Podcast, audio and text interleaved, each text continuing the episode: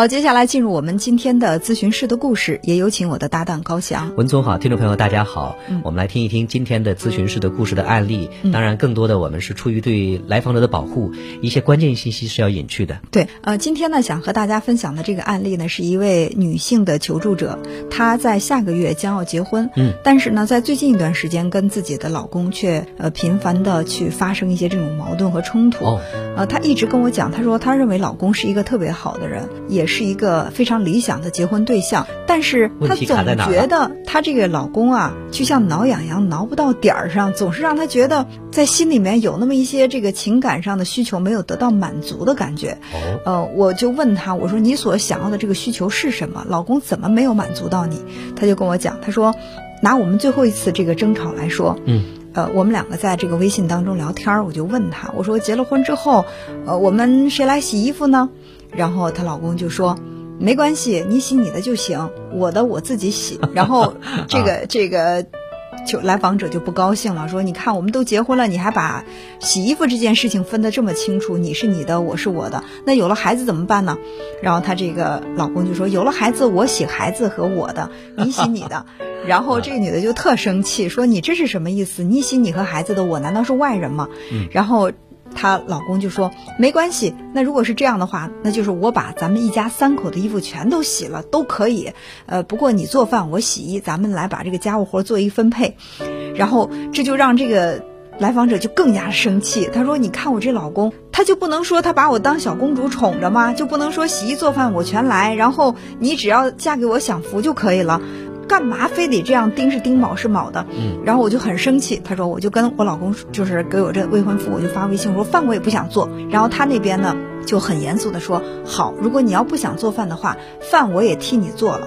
然后他就更生气了，说什么叫替我做了？难道说这个做饭的活儿就应该是我的吗？两个人就这么你一来我一往的就开始说，火气越来越大。叮叮咣咣的，到最后谈到什么呢？谈到了干脆我们这个婚不结了。然后我觉得我们还没到结婚的时候，我觉得你不够爱我，然后两个人就这么不欢而散。他在心里就觉得很憋屈，然后呢就说我要预预约一个这个咨询师，我要去跟这个咨询师聊一聊，到底我们两个谁的问题。嗯，然后他讲完这些之后呢，就跟我说说。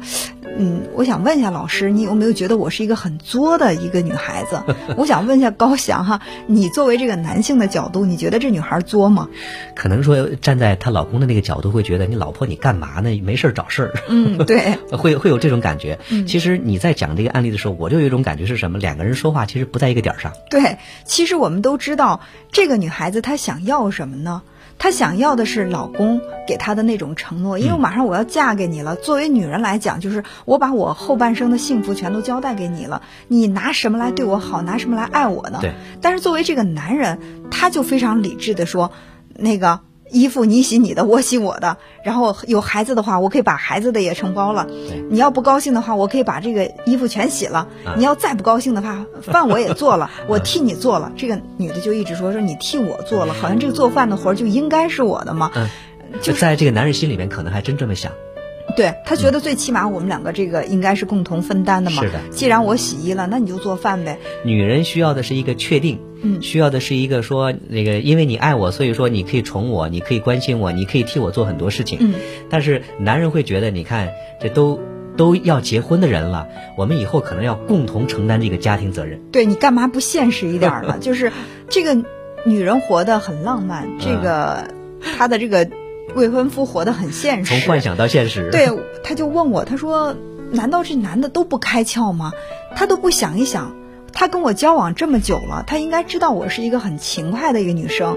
嗯、呃，别说让他洗衣做饭了，可能在生活当中，即便他不交代，我也会更多去做家务活，因为我不相信男的会把家务活做得很好，嗯、我一定会做的。但他为什么就不能够在言语上给我一个满足呢？就说，哎，你是小公主，你到我们家，我们结婚了以后，你一定要那个。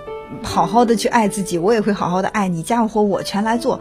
他说我就要这样，你就甜言蜜语，你会不会吧？对，所以这这是男女之间的这种差异。我们有一本书说，男人来自火星，女人来自金星，就不在不是同一个星球上。所以他就在问我嘛，他说我们俩到底谁错了？我说其实。没有什么对错可言。这个男的他也没有错呀。其实婚姻的现实就是我们共同来承担家务。对，就算他是一个机器人，他也不可能把所有的家务活都做了。更何况你也说他是一个很有上进心的人，他在事业上也是很有追求的，他拿不出足够的精力来做这些。他说对呀，他还跟我说，呃，没关系，咱们结了婚之后，等我赚钱了，有钱了，我们可以雇个保姆把这活儿全干了。我还是不想要他说这样的话，我就是想让他说他宠我，他爱我，他把这些活儿全干了。他就是说不到。我说那你干嘛不去？提醒一下他哈，就说你想要什么，你告诉他。嗯，他就说还用提醒吗？你应该知道。对呀，他说这还需要提醒吗？他难道不知道我一而再再而三的这种没事儿找事儿？我想要的是什么？给我的感觉就是他知道我想要什么，他就是不给我，他就让我难受。他知道我想要甜言蜜语，他就是跟我来这么实实在在的说话，就让这这事儿不一定哈，有可能说这个男人他真的不开窍，或者他真的不知道怎么样用甜言蜜语去哄这个女人开心。那我想问一下高翔哈，就是作为男性，你作为一个男性的代表哈，就是肯定男人的思维跟女性的思维是有比较大的一种差异。嗯，男性在结过婚之后，他对于这个他的妻子，他有一个什么样的期待？呃，说实话，就从。走进婚姻之前，不光说是女人对于婚姻的未来会有一些担心和焦虑，对男人来说其实也是一样的。嗯，我曾经看到过一个影片，就讲到说一个男人恐婚，嗯，说男人曾经做梦说梦见自己成了一匹马，然后被套上了缰绳，就那种恐惧感。其实，呃，男女差别不大，所以对于男人来讲，他对未来的婚姻也是有一种不确定感的。呃，那对于。她丈夫来讲，我相信说，呃，因为对于未来跟这个老婆要结婚，他可能说是需要去现实的去算计，比如说我挣的钱够不够养这个家，呃，我我有没有这个能力去照顾我的这个妻子，他一定会去想这个问题。嗯，当他不确定的时候，他也会焦虑，所以，我我相信他的这个反应是正常的。说你跟我说干家务的事儿，那我们一起承担嘛。嗯，这也不是我一个人的这个问题，但是可能说你的这个回答往往是。不能够满足你的老婆对这个未来的某一种一个期许。我我站在女性的角度来讲，就是女人，你你越现实，对于女人来说，你怎么能分得这么清楚？你难道不爱我吗？对，女人其实就是追求那种浪漫的感觉。有一句话说，女人天生爱浪漫。即便我知道，我结了婚之后，我不会成为皇后，也不会成为公主，我最终还是平凡的烟火夫妻，要跟一个平凡的男人，我们两个要共度一生。但是我还是希望有那种被宠爱的感觉。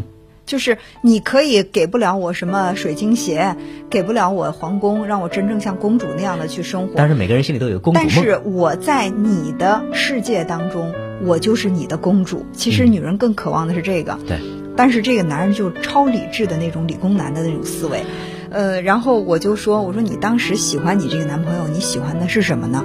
他说，我就喜欢他特上进，他真的是一个在事业上很有追求的人。虽然说现在还刚刚起步，但是他对待他的自己的这种事业的那种精益求精、全力以赴，就让我特别的欣赏。每当看到他努力工作的样子的时候，我在心里很由衷的，就 对，就为为他感到骄傲。我说这就对了，因为一个对工作精益求精的，在事业上特别有。